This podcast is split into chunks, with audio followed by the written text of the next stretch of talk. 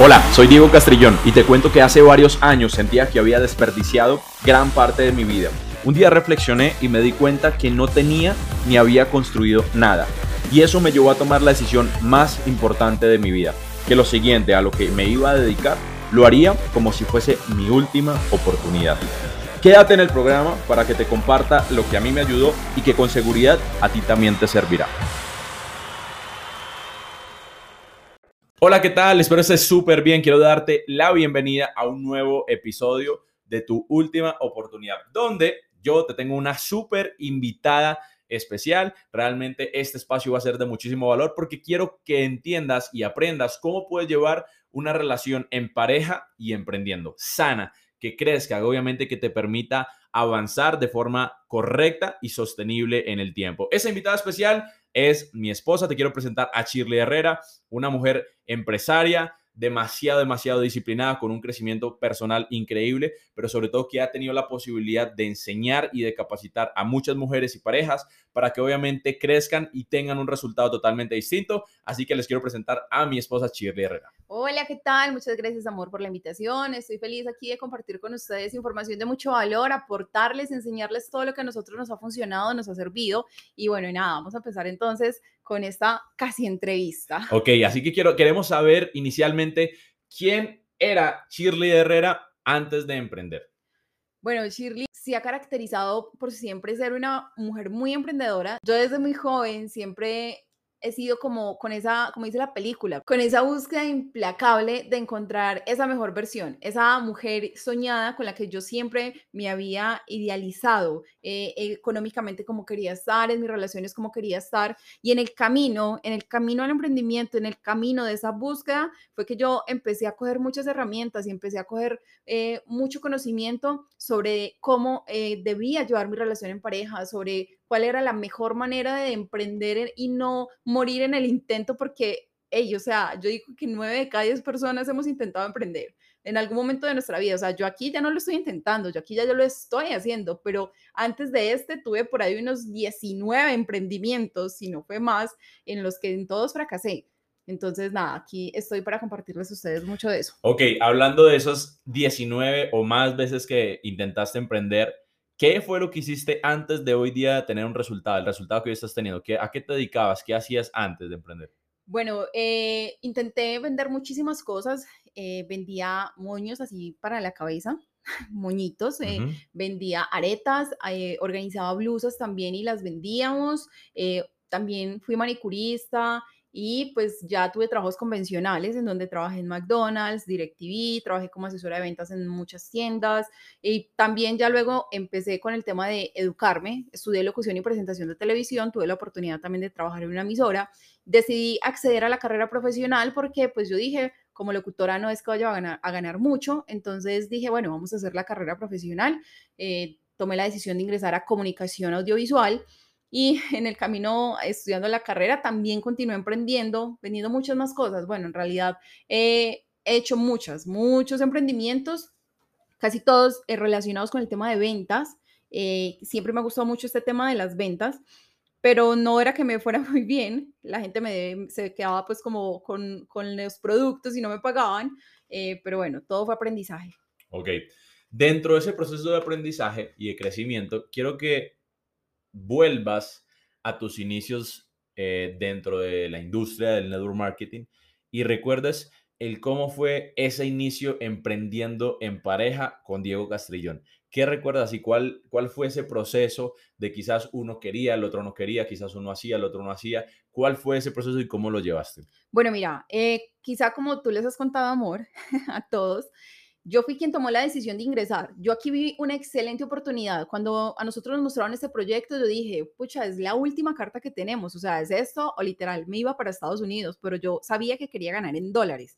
No veía más alternativas acá en Colombia o ejerciendo las carreras. Entonces yo dije, bueno, vamos a tirarnos a, hacer este proyecto. Y eh, después de que tomamos la decisión y que, bueno, ya tú como tal me seguiste y dijiste, bueno, amor, entonces hagámoslo juntos, indiscutiblemente pues mi esposo tiene un factor que es muy chévere y si yo lo pudiese definir en una palabra sería definitivamente obsesión. Eh, cuando Diego se encapricha con algo y Diego pone como el foco en algo, no hay ser humano que le quite eso de la cabeza. Y ya Diego se encaprichó, se obsesionó con este tema. Inicialmente fue con el trading, o sea, él empezó a estudiar de trading súper juicioso ya también luego le empezó a gustar el tema del marketing y el tema del aprendizaje a él y, y, el tema de esa obsesión hizo que Diego empezara a, volverse mucho más fuerte, mucho más fuerte en la industria. ¿Qué pasa? Que nosotras las mujeres, con el tema del manejo de las emociones, un día queremos romperla y al otro día eh, ya no queremos hacer nada porque nos frustramos por X o Y situación que nos pasó. Entonces, digamos, a uno como que se le retrasa un poquito más ese tema de, de, aprendizaje y de aprender cómo a manejar las emociones en lo que sea que te estés desarrollando.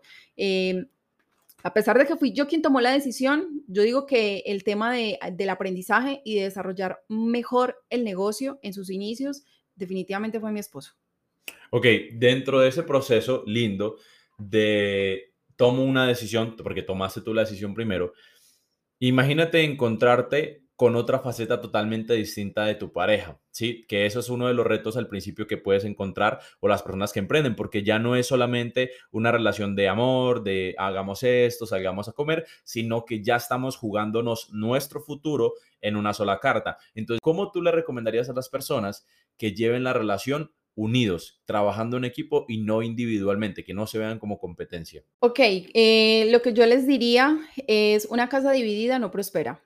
Bien, eh, eso es algo que tienen que tener supremamente presente si quieren emprender en pareja.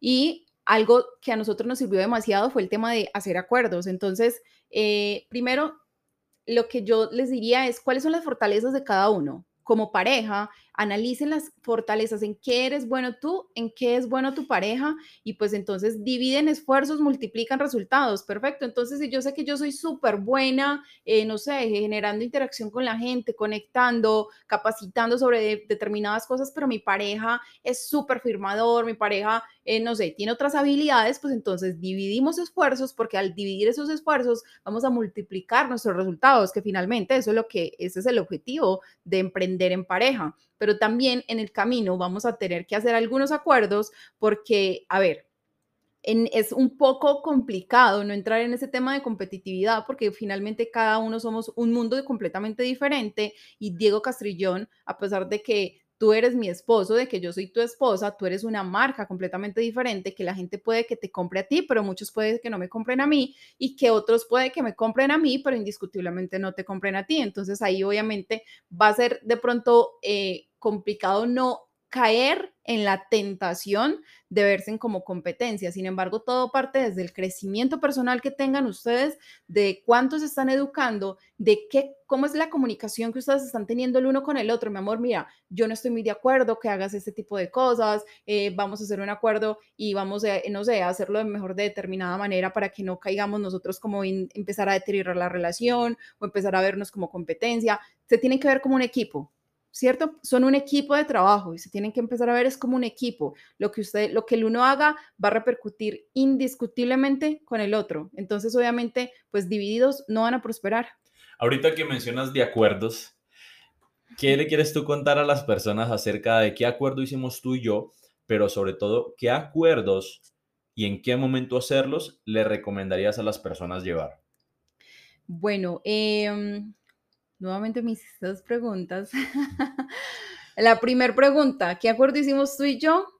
Eh, recuerdo mucho que las mujeres pedimos mucho tiempo y yo creo que eso a todas nos pasa. O sea, nosotros cuando vemos que la relación como que está cayendo en la monotonía, Shakira, cuando la relación está cayendo en la monotonía, entonces nosotros empezamos a pedir tiempo, mi amor, no nos estamos dedicando tiempo, ya no vemos películas, ya no hacemos arrunchi, ya no, o sea, empezamos es a, a sacar el tiempo que no estamos teniendo, teniendo y resulta, aquí hago un paréntesis, cuando el hombre se enfoca en, en algo, no hay poder humano que le saque eso de la cabeza. O sea, en donde el hombre pone su mente, ahí pone su corazón. Y cuando el hombre está tan enfocado ya en este negocio, si, él, si tu pareja logró enamorarse de este proyecto, de esta industria, créeme que es el mejor negocio que puedes hacer en tu vida o que puedes tener, porque créeme que no va a tener cabeza para absolutamente nada más. Difícilmente va a tener cabeza para ti, así te lo digo. Sin embargo, obviamente nosotras vamos a requerir tiempo. Y recuerdo que en uno de esos días yo le estaba diciendo a mi esposo, íbamos en la moto, nunca se me va a olvidar el lugar por donde íbamos, estábamos por Santo Domingo Sabio. Y yo le dije, amor, es que ya no estamos teniendo tiempo, no estamos saliendo. ¿Cuántas veces, hace mucho tiempo no salimos ni a cine ni a comer algo? Entonces, ¿para qué entramos a este negocio si todo el tiempo es para trabajar? que entramos a este negocio para ser libres? O sea, yo estaba vaciándole un montón de basura a mi esposo encima eh, cuando él me va diciendo, amor, mira, vamos a hacer un acuerdo Vamos a trabajar súper duro durante dos años. Vamos a sacrificar dos años en el, que no vamos a ir a cine, no vamos a, ver películas, no vamos a perder tiempo, nada de arrunchis. Vamos a trabajar súper duro. Y si en esos dos años nos va bien, ya no vamos a tener que pasar em, viendo películas tirados en, en, una cama, sino que vamos a poder ir al mar, vamos a viajar, vamos a darnos un estilo de vida completamente diferente. La verdad, a mí me resultó muy tentador. Y yo dije, pues sí, es verdad, Vamos entonces a hacer ese acuerdo y vamos a darla toda durante esos dos años para que luego no tengamos que ver películas tirados en una cama, en un cuartico ahí súper estrechos, sino que podamos darnos otros, eh, otro lujo de vida. ¿En qué momento le recomendaría yo a las personas que hagan este tipo de acuerdos? Eh, indiscutiblemente desde que entran, o sea, desde que tomaron la decisión de hacer el negocio juntos, estás haciendo este negocio en pareja, ok, es el momento de empezar a hacer esos acuerdos. El momento es ya, de que digas, ok, si nuestra situación económica en estos momentos no está como deseamos y como queremos que esté, si no estás ganando por encima de mínimo 10 mil dólares mensuales, tú no deberías estar perdiendo tiempo viendo películas, no deberías estar perdiendo tiempo yendo a cine, no deberías estar dándote la vida que ni siquiera las personas que ganan 10, 20 mil dólares se están dando.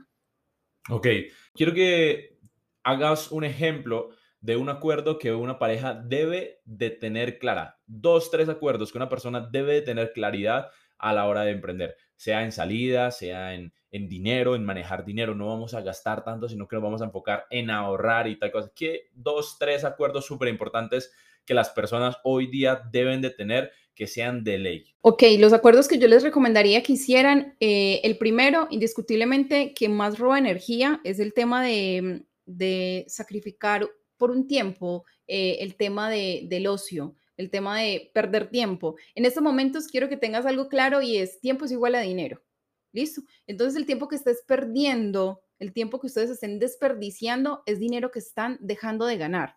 Así que si desde el comienzo ustedes dicen, ok, cero cine, cero películas, eh, cero arrunchis, cero siestas en el día, eh, vamos a dormir solo unas cuatro o cinco horas, eh, vamos a sacrificar eso, o sea, a ver, nosotros no nos gusta mucho el tema de sacrificar, sino que vamos a dar a cambio, listo, vamos a dar a cambio eh, esto para obtener eh, como resultado y como recompensa esto otro. Sí, la gente escucha sacrificio y dice, voy a matar a alguien, pero finalmente es como esa, esa frase que dice, sacrificios temporales por beneficios permanentes, que voy a sacrificar para obtener. Exacto, exacto. Entonces vamos a mejorar a cambio esto que no nos suma, no nos aporta el resultado que estamos buscando, pero por lo que vamos a, obtener esto que es lo que estamos persiguiendo, lo que estamos buscando obtener. Entonces, el, el segundo acuerdo que les diría es, ok, les guste o no les guste, indiscutiblemente sí o sí deben de manejar el tema de las finanzas en unión.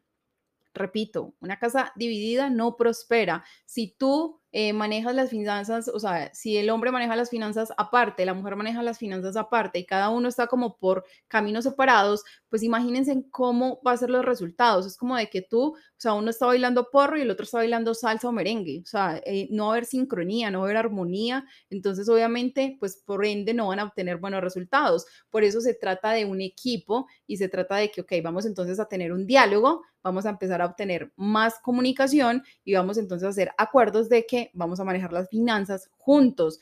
Eh, ¿Cómo se manejan las finanzas juntos? Rápidamente. Todo lo que entra para el hogar es del hogar. Lo primero que deben de hacer ahí es juntar los ingresos de los dos y esos ingresos se van primero a pagar los gastos fijos del hogar. ¿Cuántos son los gastos fijos de tu hogar?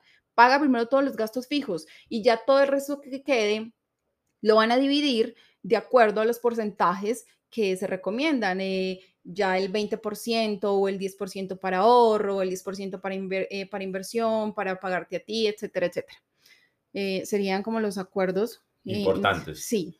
Bueno, son muchos, pero pueden ser algunos. De ley. Ahora, ¿qué tan importante es el respeto frente a? Porque muchas veces en, dentro del liderazgo, imagínate que se los cuento así como anécdota, cuando yo empezaba, yo le decía a mi esposa, ¿por qué no hacemos esto? O ¿por qué no hacíamos esto otro? Y quizás ella no me hacía mucho caso. Entonces, en ese afán de decirle, ¿por qué no me haces caso?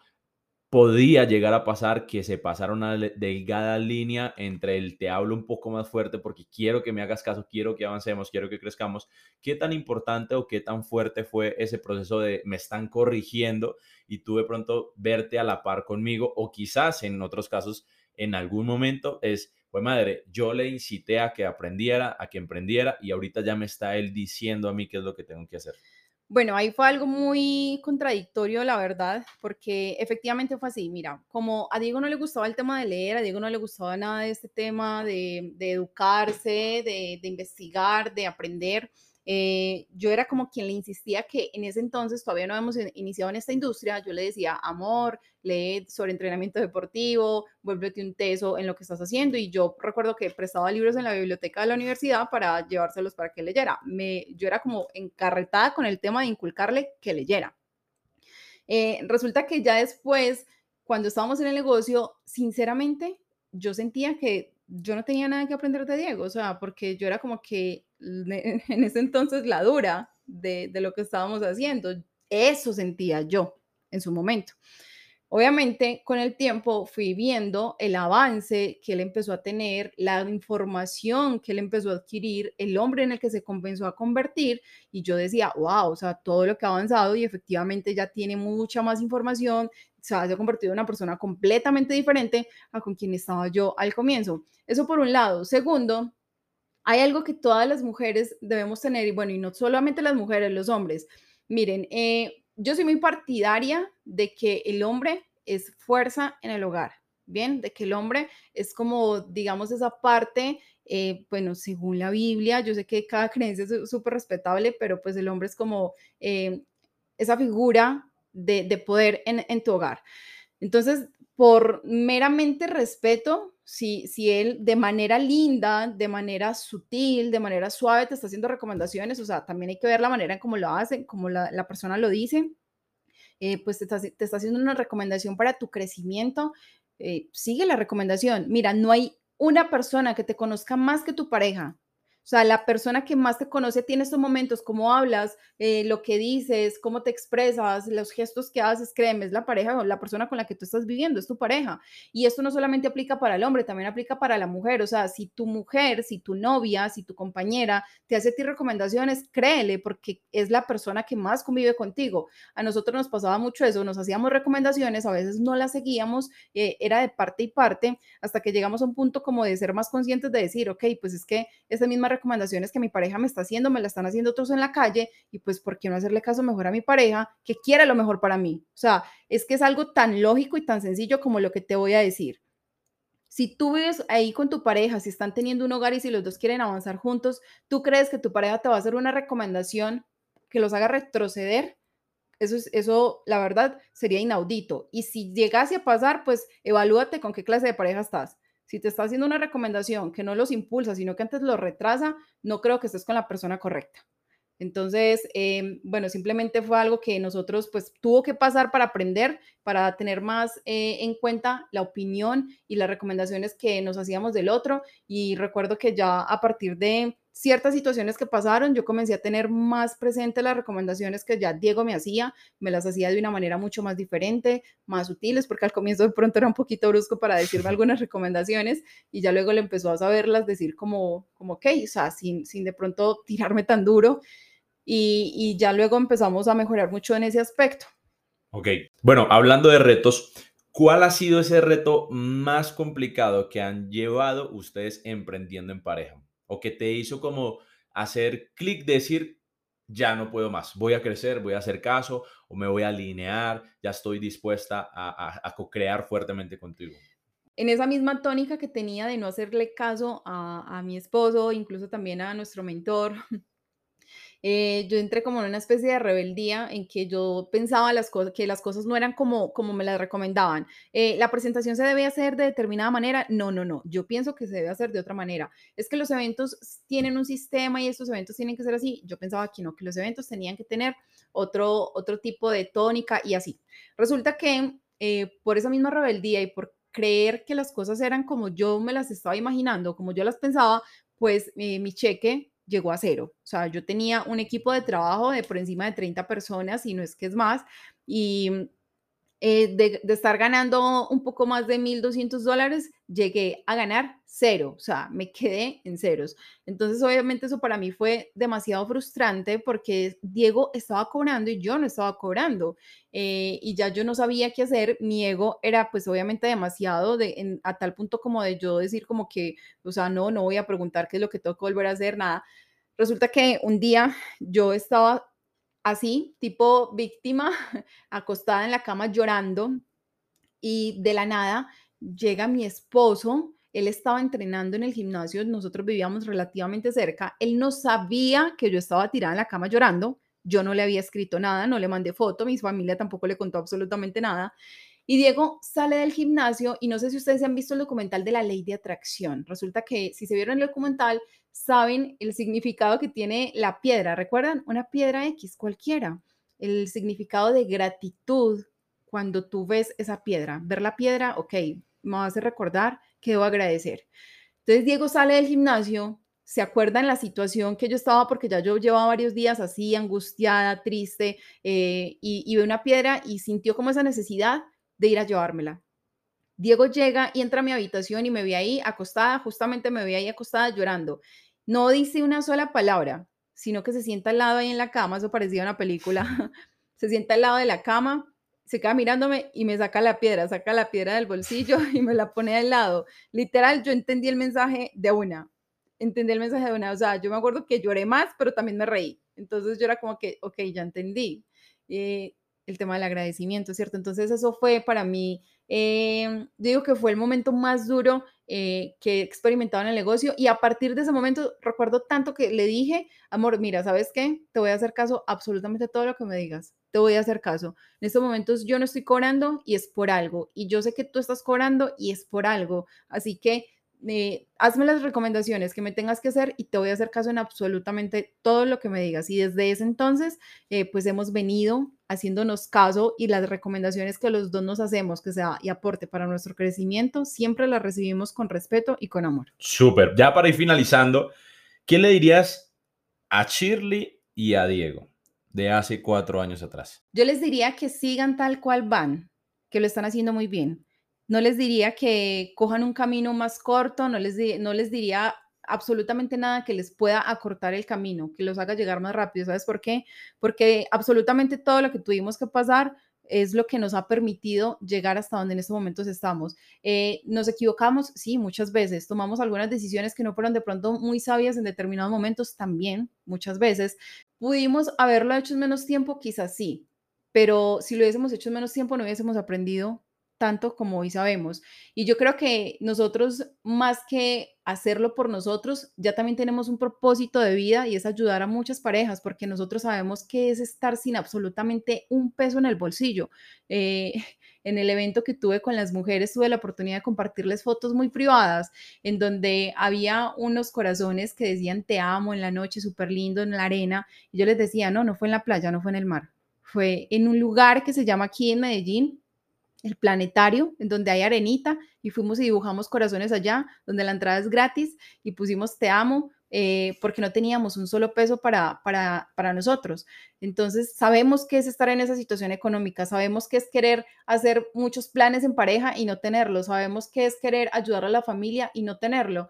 Entonces, yo digo que no les corregiría nada, no les diría algo que les pueda cortar el camino, dejaría que simplemente vivan cada bendito proceso, porque eso aportaría a lo que nosotros hoy tenemos como objetivo y es ayudar a muchas más personas, ayudar a muchas más parejas a que puedan tener los mismos o incluso mejores resultados. Gracias, esposa. En serio que, que qué rico poder escucharte y estoy completamente seguro que a las personas también les va a servir muchísimo, muchísimo, obviamente toda la información que tú le estás brindando. Así que si usted quiere elevar sus ingresos, si usted quiere mejorar su relación como pareja, comience a aplicar la información, porque donde aplica la información, es donde está el crecimiento.